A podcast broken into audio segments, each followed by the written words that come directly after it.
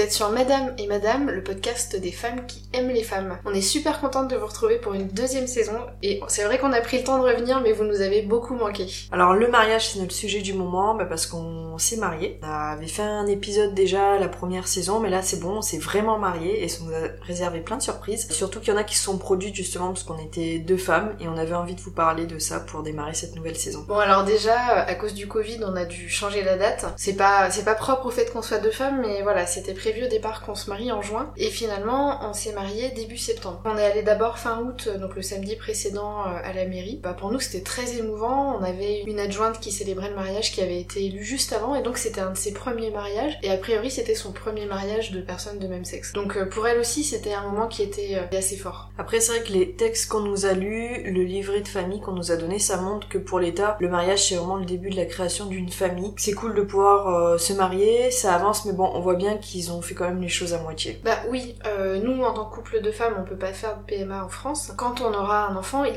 il apparaîtra pas sur ce livret de famille. Il apparaîtra uniquement sur un nouveau livret de famille avec celle qui l'aura porté et le bébé. Et du coup, on devra passer par une procédure d'adoption pour être tous les trois sur le même livret de famille et être toutes les deux considérées comme les parents. En vérité, on trouve que c'est quand même un peu vieux jeu et que c'est hypocrite de nous permettre de nous marier mais pas de nous aider euh, dans la construction de notre famille. Ça, c'était le mariage officiel à la mairie et après donc on a voulu faire une cérémonie laïque la semaine d'après et euh, on a eu beaucoup de mésaventures cette semaine. Donc euh, entre ceux qui décidaient que finalement ils venaient accompagner, ceux pour dire la veille qui venaient pas parce qu'il y en avait du coup ils craignaient d'avoir le Covid. Ouais, quand on a les résultats des tests, on en a eu plusieurs comme ça qui sont Ouais, il y en a eu trois. Une serveuse qui nous a léché... Euh... les a lâchés la semaine précédente. Ils ont abandonné. Euh, puis le domaine, ils nous ont appelé une semaine avant pour dire comme quoi ils faisaient des gros travaux en urgence. Enfin, on avait vraiment l'impression c'était tous les jours qu'il y avait un problème. Ouais, c'est pas facile parce que dans ces moments-là, on a envie que tout soit parfait, on a envie de gérer facilement tous ces imprévus. Du coup, on dit souvent qu'avant un mariage, euh, la mariée, elle est stressée. Bon, bah nous, on était deux mariés euh, au féminin. Et le matin du mariage, ça a continué. C'était super galère d'aller récupérer nos bouquets chez le fleuriste parce qu'en fait, il y avait le marché. Donc, on a réussi à mettre la voiture devant. Toi, je t'ai laissé dans la voiture, je suis allée mmh. chez le fleuriste. Et les policiers sont venus t'embêter, quoi, parce qu'on était à un endroit où normalement on n'avait pas trop le droit. Et ils ont pas compris pourquoi je revenais avec deux bouquets de.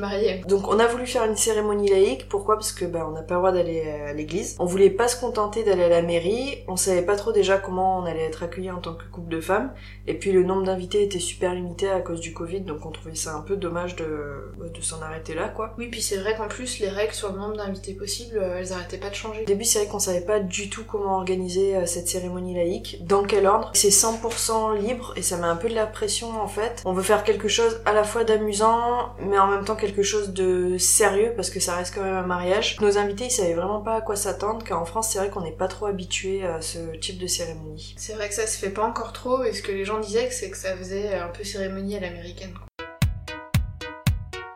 Nous, on a trouvé ça hyper difficile de définir le contenu de la cérémonie et on s'est dit qu'on allait vous raconter comment elle s'est déroulée pour nous, euh, histoire de vous donner peut-être euh, des idées pour la vôtre. On a décidé d'avoir un maître de cérémonie, on est arrivé en musique, impossible de se tenir la main hein, parce qu'on avait toutes les deux chacune euh, une main qui tenait un bouquet et l'autre main qui tenait notre robe. On a dit quelques mots pour remercier déjà les invités d'être venus parce qu'il y en avait qui avaient fait beaucoup de route. On avait prévu des petites scènes durant lesquelles nos témoins jouaient nos rôles, donc pour raconter un peu notre histoire, euh, notre vie. Avant de se rencontrer, ouais. Euh, bah, le fait qu'on s'est rencontrés sur un site de rencontre, que j'ai essayé de t'embrasser à côté d'une poubelle. ben voilà, les voyages qu'on a fait, euh, on a eu notre chat, que toi t'as décrété que c'est toi qui me demanderais en mariage parce qu'apparemment euh, je suis pas romantique et que tu m'as fait ta demande le soir en pyjama dans le lit. On a aussi voulu euh, chacune lire nos vœux, donc chacune à notre tour. Bon bah là évidemment on a pleuré toutes les deux, c'était hyper émouvant mais franchement c'est pas évident de lire des choses si intimes devant d'autres gens et c'est vrai que c'est pas du tout quelque chose qu'on fait à l'église. Hein. L'église c'est pas si personnel. Oui, et on a fait un petit rituel aussi, c'est le hand fasting. C'est une cérémonie celtique qui précédait euh, le mariage. Donc les mariés en fait ils se joignent euh, leurs mains, on y pose des rubans de couleur et chaque ruban il a une signification. Par exemple le rouge, la passion. On a échangé ensuite nos consentements, nos alliances et ensuite on s'est fait asperger de riz. On en avait encore le lendemain matin dans les cheveux. Et c'est vrai qu'en y repensant, on a oublié le, bisou. Et je suis sûre qu'il y a des, gens qui se sont dit qu'on euh, voulait pas choquer parce qu'on était deux femmes. Je suis sûre qu'ils se sont dit ça. Après, ils nous ont vu faire des bisous pour les photos, mais... Donc ils se demandaient aussi comment on allait être habillés. Mes parents, ils ont été choqués que j'arrive en robe un peu traditionnelle. Ils s'attendaient pas du tout à ça, et toi non plus d'ailleurs. Oui, c'est vrai qu'on avait toutes les deux des, robes traditionnelles. Euh, on savait pas... Euh, moi, je savais pas ce que t'allais avoir comme robe. J'imaginais un petit peu tout. Et puis, euh, et toi, tu savais pas non plus ce que, ce que j'allais, j'allais porter, mais c'est vrai que j'étais encore plus émue de te voir dans une robe si, ouais, si belle, si traditionnelle. Euh. Le photographe, il a eu l'air euh, très pensif à un moment. et donc, quand Maria lui a demandé, il lui a dit en fait que vu qu'il c'était un mariage de filles, il disait qu'il y avait plus d'homos que, que d'habitude. Donc, il essayait de savoir qui était gay, qui était lesbienne et il s'est pas trop mal débrouillé. Donc c'est marrant de voir à qui il pensait. C'est vrai, et euh, il était déçu quand même, il disait il y en a pas tant que ça finalement. Mais tous ceux qui étaient pas là à cause des tests euh, Covid, euh, c'était que, que des gays, que des lesbiennes. Après, au moment de faire des photos toutes les deux, c'est vrai qu'il essayait de chercher des idées parce qu'il était habitué à des mariages hétéros. Donc on fait des poses qui nécessitent des fois qu'il y en a un qui porte l'autre. Donc en général l'homme qui porte la femme.